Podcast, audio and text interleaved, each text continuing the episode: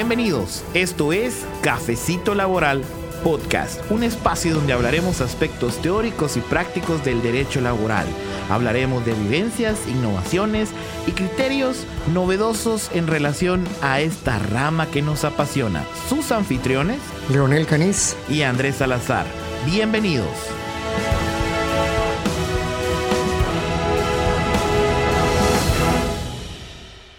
Hola a todos, bienvenidos a Cafecito Laboral Podcast. Este es un programa extraordinario ante la crisis y la pandemia, según declaraciones de la Organización Mundial de la Salud, del COVID-19, el coronavirus.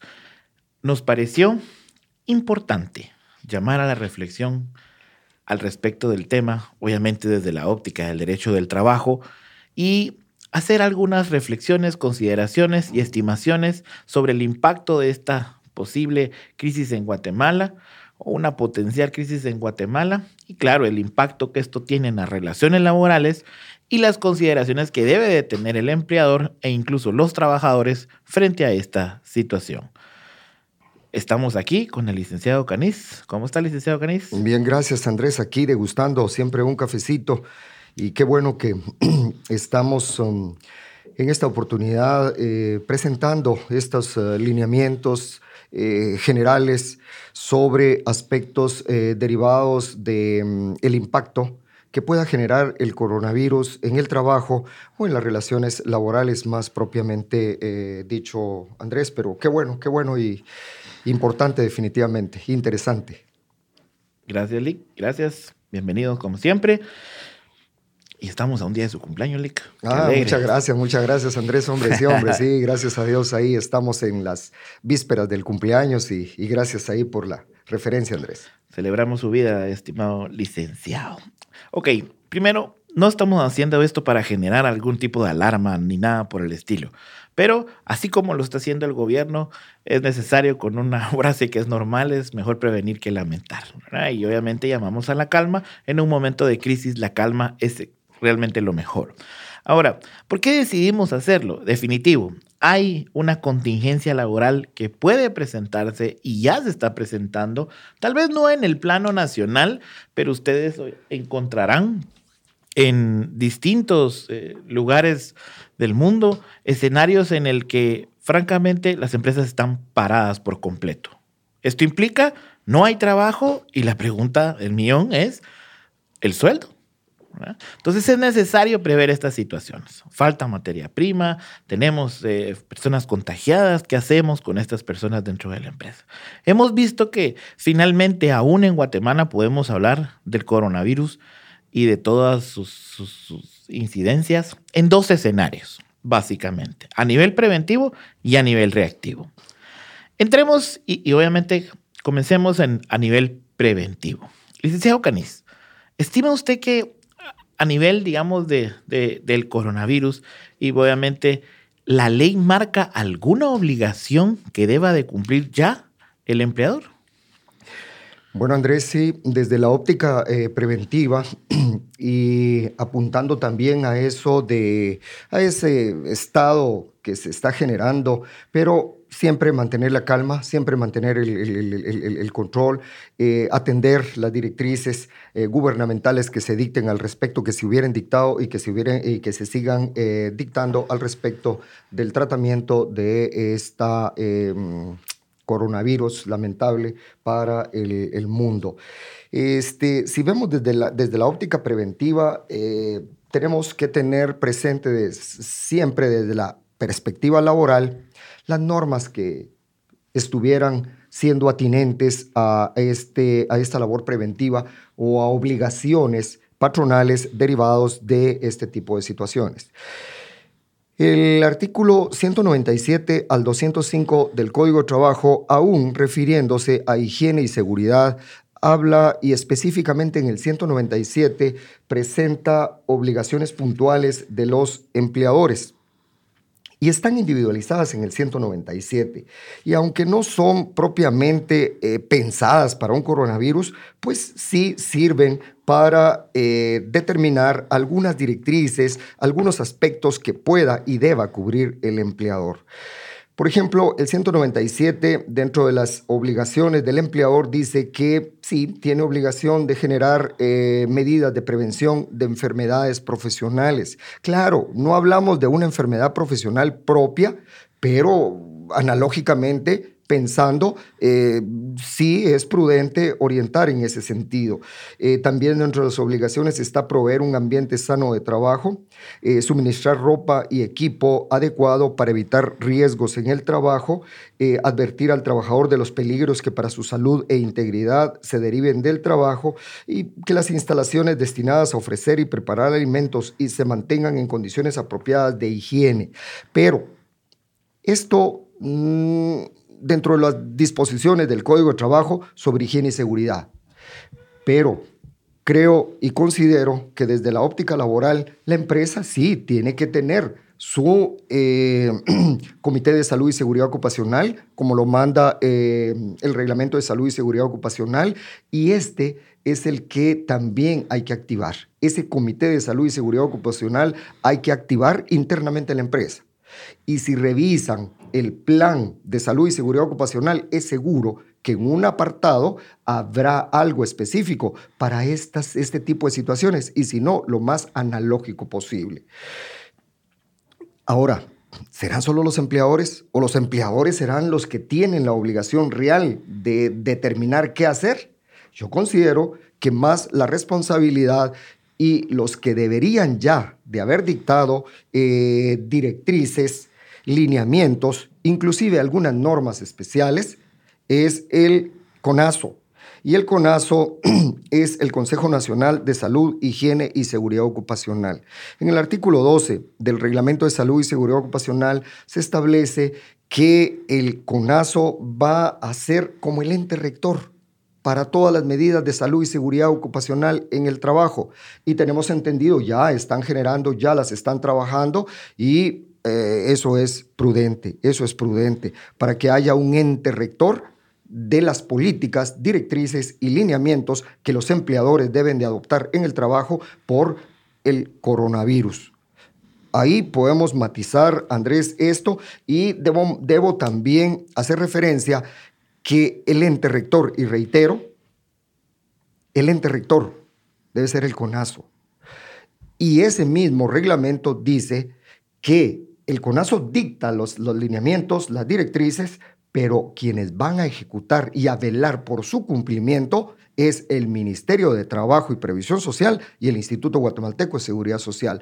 Eso a nivel de, de medidas de prevención que sí tiene que tomar la empresa, pero más estos entes de gobierno que el reglamento de, seguridad, de salud y seguridad ocupacional presenta, Andrés. Ok, excelente. Entonces, en dos vías, obviamente, un, bueno, tres.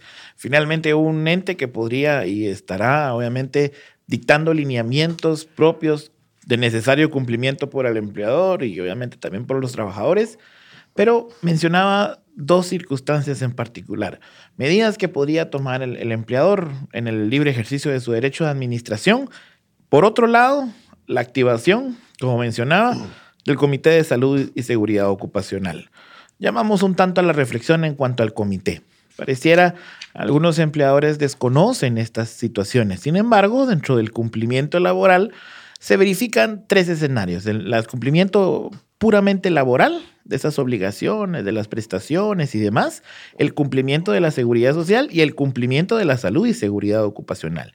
Y únicamente a modo de referencia, tenemos que entender que en la salud y seguridad ocupacional, el reglamento de salud y seguridad ocupacional, que data del 2014 con algunas reformas ya, algunas de estas sustanciales, Obliga principalmente a constituir un comité de salud y seguridad ocupacional o a tener un encargado, dependiendo de la cantidad de trabajadores que tenemos.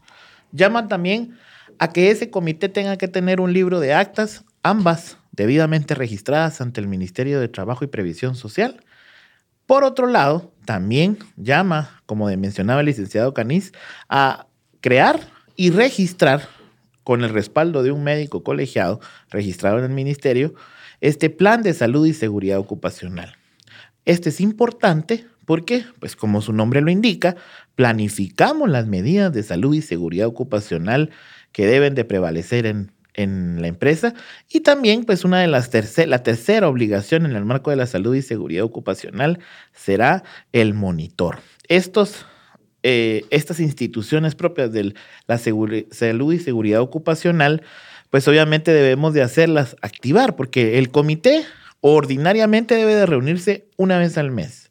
Sin embargo, ante una medida extrema puede generar una reunión extraordinaria y a través de ellos deberá de canalizar la empresa por esa intervención de empresa y trabajadores deberán acordarse y disponerse y ejecutarse con el área que corresponde en la empresa las medidas pertinentes. Claro, no podemos nosotros definir las medidas, no somos técnicos, no somos doctores, no somos, eh, no sé, científicos, pero finalmente el empleador deberá acordar las medidas dependiendo del giro del negocio. Ahora, licenciado Canis, usted decía el empleador podrá tomar medidas. Es decir, podemos hablar de un protocolo, podemos hablar de memos, pero ¿Cuál cree o considera usted que sería la forma correcta de materializar esas medidas? Y más allá del documento, que es importante saber qué forma podríamos darle, cómo comunicarlo a los trabajadores. Muy bien, Andrés. Quiero también hacer un espacio porque normalmente suele hablarse de las obligaciones patronales. ¿Y qué pasa con las obligaciones de los trabajadores? ¿Será que también los trabajadores tienen obligación derivado de los aspectos de prevención del coronavirus? Sí, sí. ¿Por qué? Porque si vemos nuevamente, vuelvo al Código de Trabajo, el artículo 63 del Código de Trabajo que establece las obligaciones de los trabajadores en la literal H, enuncia y dice observar que es obligación de los trabajadores observar rigurosamente las medidas preventivas que acuerden las autoridades competentes y las que indiquen los patronos para seguridad y protección personal de ellos o de sus compañeros de labores o de los lugares donde trabaja. Vea cómo es de, de, claro este, este, esta norma los alcances de esta norma, el espíritu de esta norma. No es solo obligación también de las empresas adoptar medidas, sino que también los trabajadores están obligados a generar y a observar rigurosamente, dice la ley, las medidas preventivas. Sobre esa base también es prudente, y ahora pues que viene la Semana Santa y qué mal, porque es costumbre de nosotros los guatemaltecos, eh, salir y generar algún espacio, ¿verdad? Y otros pues también devotos en, en procesiones y todo lo demás. Eh, pero hay países que tienen más eh, presencia de coronavirus y si un trabajador viaja en sus vacaciones o en el periodo de Semana Santa, donde hay asueto y sale de Guatemala a esos países, también, también el trabajador debe pensar que él está obligado a adoptar medidas preventivas. Y si para ir a algunos países están restringiendo el ingreso a Guatemala, a lo contrario, también debería de ser. Y eso puede generar esas eh, situaciones eh, impropias, irregulares, en donde también tiene presencia, no solo del empleador, sino también del trabajador, eh, Andrés. Ok, entonces, como contrapartida a las obligaciones patronales en el escenario de la crisis, de la pandemia, como le llaman, un poco alarmante, eh, tenemos obligaciones de ambas partes. Pregunto concretamente, ¿tiene obligación el trabajador de informar que está padeciendo de síntomas, Lick? Pienso que por la seguridad de él y por la seguridad y la salud de sus compañeros de trabajo, sí. Sí, pero también la empresa, evidentemente, si ve que tiene algunos síntomas, inmediatamente tiene que tomar algunas, algunas, algunas eh, reacciones, definitivamente. Tiene que activar sus protocolos precisamente internos de resguardo de la salud y la seguridad de los trabajadores, pero no solo del enfermo. Yo pienso que sí, definitivamente. Eh, y el código también establece dentro de las obligaciones de los trabajadores de someterse a los exámenes médicos que le requiera el empleador para descartar cualquier contagio con una enfermedad infectocontagiosa. Entonces, la empresa también puede hacer ese espacio y el trabajador estaría obligado a someterse. Sí, si una empresa ve así a simple vista que un trabajador presenta esos síntomas de la tos seca y los demás que pudiéramos agregar, no somos médicos, hemos escuchado, sí, sí, la empresa tiene que tomar esas medidas, eh, eh, Andrés. Indiscutible, entonces, la necesidad, obviamente, de reaccionar como trabajadores y reaccionar como empleadores. Ahora, estas, estas medidas, para, para no hablar muy dispersos y para poder concretar a nuestros, aquí no son radioescuchas, pero a las personas que han tenido, pues nos han honrado con visitarnos en nuestro canal, pero ¿Cómo materializamos esto? Nosotros hemos sido partidarios de que la mejor forma de concretar una norma laboral es a través de un acuerdo. Es decir, tenemos más allá de imponer medidas que acordarlas. El escenario del Comité de Salud y Seguridad Ocupacional sería excelente, pero finalmente cualquier memo debe de ser recibido. Y ojo con esto, esto es muy general, pero el, un memo, una nota, una circular, no basta que la mandemos por correo para hacerla efectiva. Tenemos que tener algo escrito donde finalmente el trabajador convalide el hecho de haberla recibido, de haberla leído, haberla entendido y comprometerse a ese cumplimiento. ¿Qué normas podríamos, de, en este momento, ante la inexistencia de casos finalmente reconocidos por el gobierno de Guatemala, qué medidas podemos tomar? Una primera que hemos visto que ha sido congruente con muchos de los clientes es ante la, la venida de la Semana Santa, como mencionaba el licenciado Canis, ¿qué pasa con los viajes?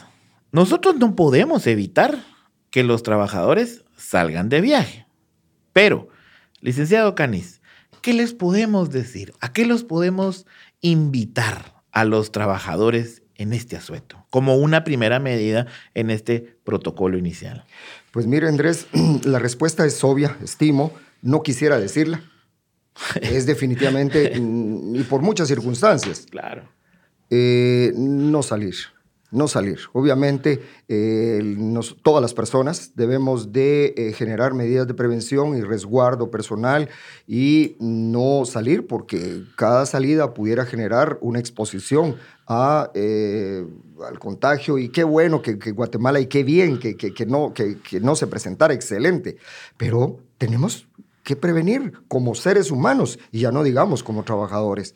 Y la empresa estaría a mi consideración, con la autoridad suficiente de emitir eso, esa comunicación escrita, de, puntual, mm, por correo electrónico, pues sí, pero mejor también si se materializa en una circular, un memorando eh, colectivo, qué sé yo, en donde eh, se instruye a los trabajadores eh, y recomienda a los trabajadores eh, mantenerse en sus casas, no salir a, lugares donde, y especialmente aquellos donde haya mucha posibilidad de exposición a este virus y, resguardarse. Eh, tenemos ya también, Andrés, empresas que anteriormente han enviado a trabajadores al extranjero al extranjero y cuando regresan del extranjero, una de las medidas preventivas de la empresa es que eh, los trabajadores se queden determinados días en su casa bajo el control de la empresa y trabajando para la empresa con autorización previa de la empresa,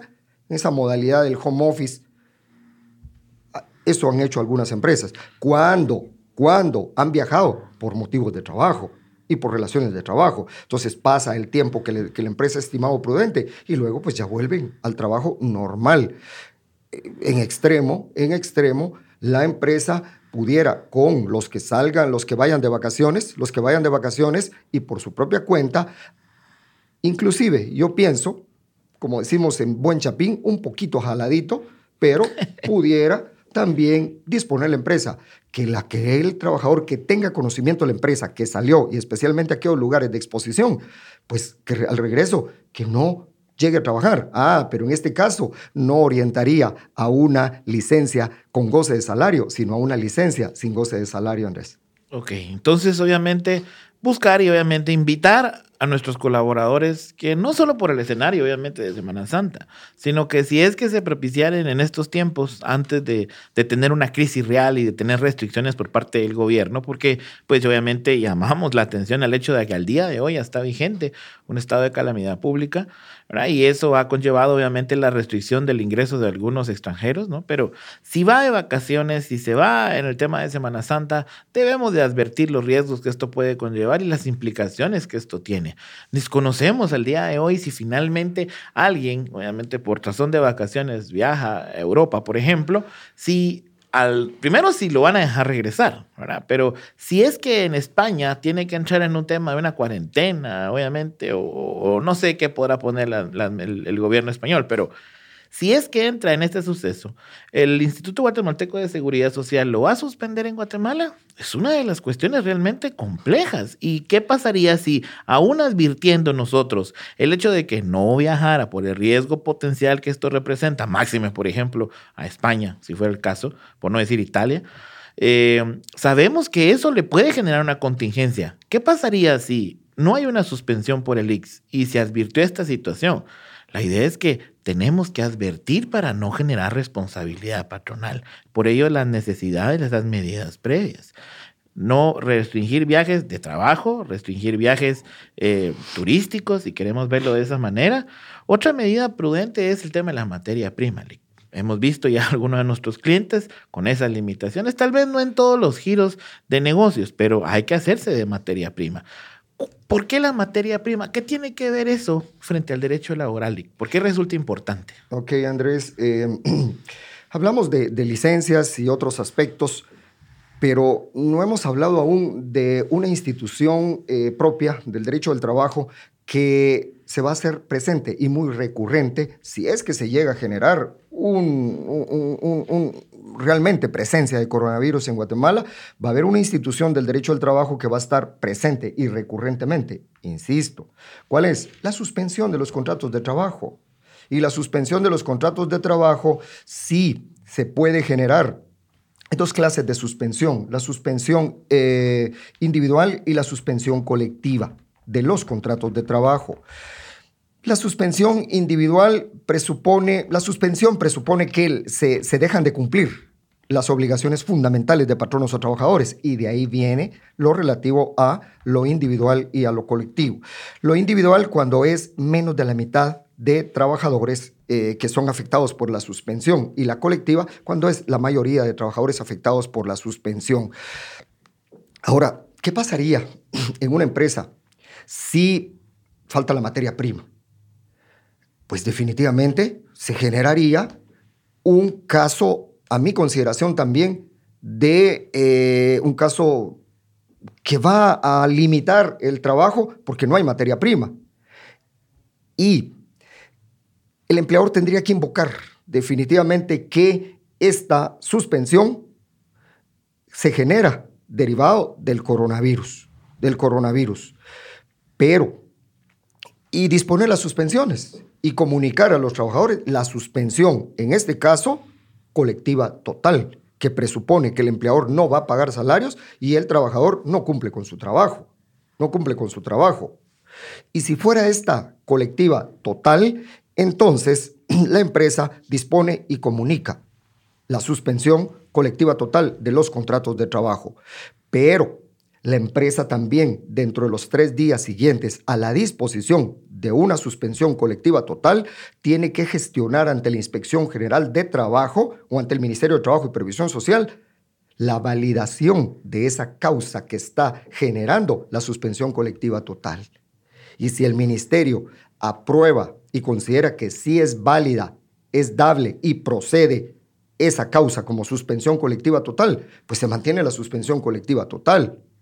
¿Y qué pasa si el ministerio dice que lo imprueba? Que no considero, porque es muy notorio, porque es rebasa, rebasa los términos laborales cualquier medida del gobierno, porque va a orientar a la salud y a la vida y al resguardo, no solo de los trabajadores, sino de todos los habitantes del país. Entonces, si el ministerio dice no, pues el código establece que los trabajadores eh, tendrán derecho a dar por eh, terminados sus contratos de trabajo y reclamar pues, lo que consideren pertinente. Pero lo más importante es que si la falta de materia prima puede generar eh, la suspensión colectiva total de los contratos de trabajo y tendrá que someterse a validación de la inspección o del Ministerio de Trabajo y Previsión Social. Ok, Excelente. Entonces, dentro del marco de las medidas de prevención al día de hoy, para el caso de Guatemala, importante lo relativo a los viajes de trabajo y personales, esa, esa, esa restricción. Importante la consideración de la materia prima frente a esa, obviamente, posibilidad de una suspensión, como mencionaba aquí el maestro. Ahora, estábamos, estábamos considerando con, con el licenciado Caniz desde la óptica de la responsabilidad del trabajador. Es decir, tenemos que advertir, tenemos que, una medida es advertir al trabajador que ante el padecimiento de determinados síntomas, eh, necesitamos tener un aviso. Necesitamos porque esto nos puede afectar pues, básicamente a toda la empresa. Pero, por ejemplo, desde la óptica del derecho penal, ¿será que el hecho de buscar propagar una enfermedad ante la falta de aviso podrá representar un ilícito penal? Pues obviamente esto amerita otro análisis, pero existe un delito llamado la propagación de enfermedad, quien de propósito propagar una enfermedad peligrosa, contagiosa para las personas, será sancionado con prisión de 1 a 6 años. Es decir, vale la pena la advertencia, porque la omisión en el aviso podrá representar no solo responsabilidades de tipo penal, sino pues, incluso en algún momento considerarse que frente a ese trabajador que omitió el aviso, se puedan generar responsabilidades de otro tipo.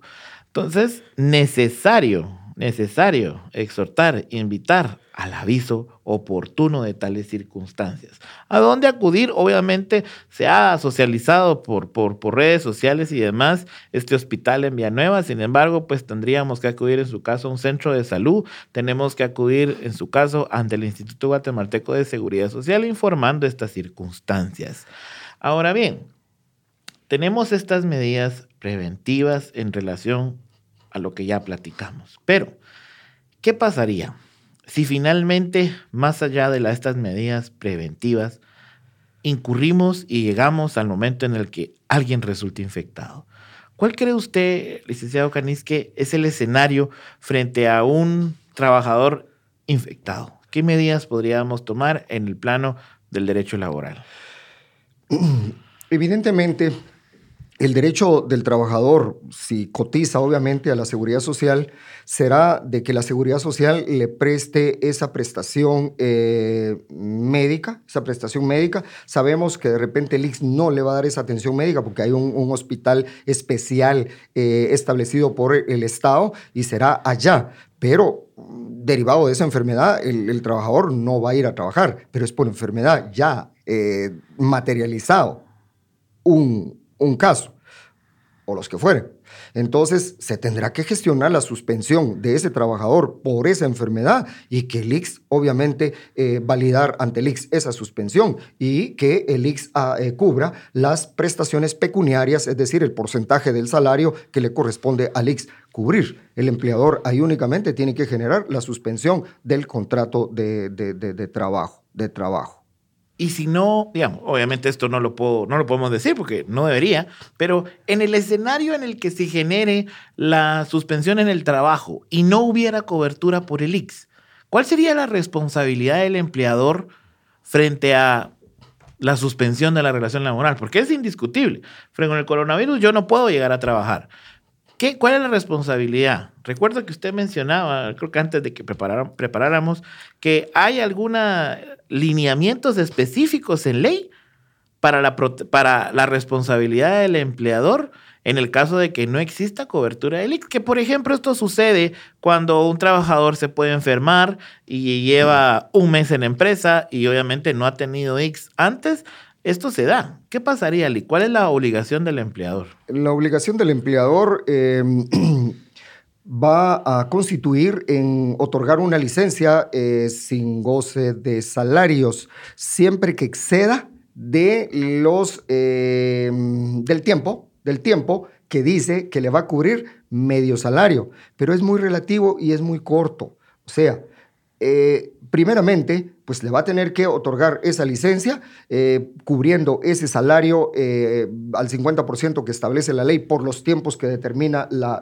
ley y, y, posteriormente, pues una licencia sin goce de salarios. Entonces, el Código de Trabajo en el artículo 67 fija esos parámetros que mencionaba el licenciado Caniz.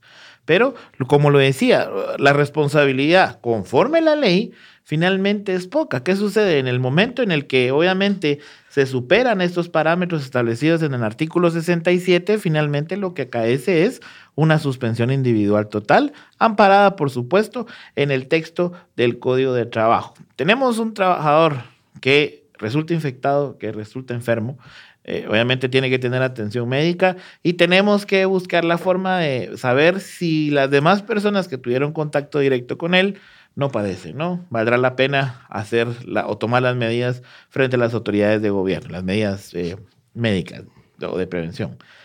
Por otro lado, ok, ya tenemos un paciente, ya tenemos coronavirus. Ah, yo creo que el último tema de lo que tratábamos de nosotros de mencionar hoy es si es que vamos a implementar un régimen de, home office, ¿cuáles serían las reglas del home office?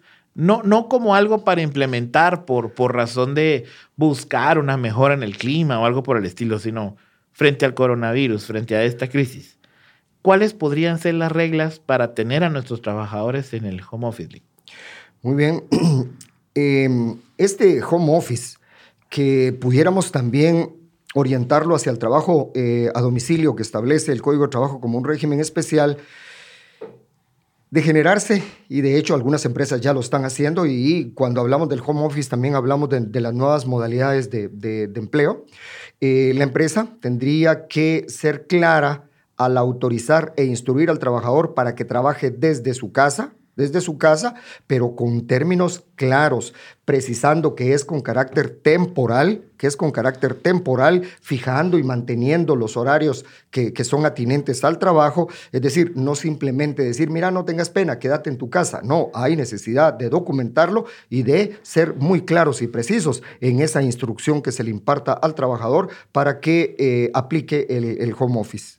Claro, un régimen en el que obviamente no podemos descuidar el cumplimiento laboral. Podemos exigir el cumplimiento laboral a través de medios informáticos. Es necesario tener plataformas de comunicación efectivas, entiéndase el WhatsApp, entiéndase el Skype y cualquier otra plataforma normal de trabajo en colaboración. Y debemos de respetar desde la óptica del trabajador y del empleador ese, ese tiempo de trabajo. El hecho de que alguien esté en home office no implica que trabaja todo el día o que esté a disposición del empleador más allá de lo que finalmente hacía en la empresa, porque esto representa o podría representar obviamente una contingencia de horas extras que queda documentado a través de medios electrónicos. De lo que habíamos programado, mi estimado licenciado Canis, hablamos ya algo último para cerrar en esta oportunidad. Sí, Andrés, muchas gracias. Claro, sí, estimo eh, pertinente evidenciar una situación eh, interesante, coyuntural y ya presente. Estamos enfocando anteriormente ante la presencia del coronavirus, o si salen fuera del país, regresan fuera del país. Pero ¿qué pasa hoy en día con las empresas que derivado de las cancelaciones de vuelos ya no van a tener trabajo? ¿Qué va a pasar con los hoteles si no tienen turistas? ¿Qué va a pasar con los guías de turismo? ¿Qué va a pasar con las empresas de guías de turismo? ¿Qué va, qué, va a pasar con ellos? ¿Qué va a pasar con las empresas que atienden aquí, por ejemplo, en Guatemala, a Iberia o a otras líneas aéreas como Volaris, por ejemplo, que cancelaron los viajes? Y hay empresas que tendrán 100, 80, 50 trabajadores trabajando hoy en día para atender los vuelos estos. Y si los vuelos ya se cancelaron, ¿Eso qué pasa?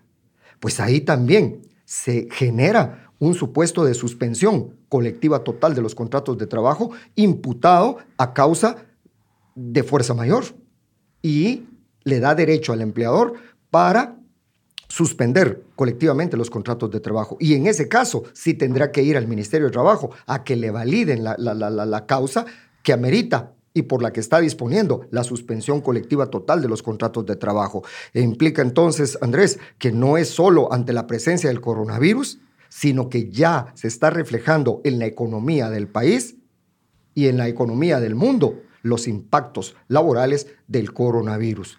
Esto es relevante también y ya lo estamos materializando y lo sabe usted, se nos ha consultado ya sobre qué hacer en este tipo de situaciones, qué hacer y estamos orientando hacia una suspensión colectiva total de los contratos de trabajo eh, con la gestión dentro de los tres días siguientes a que se disponga ante el Ministerio de Trabajo para la validación y los efectos plenos de esa suspensión colectiva total de los contratos de trabajo, Andrés.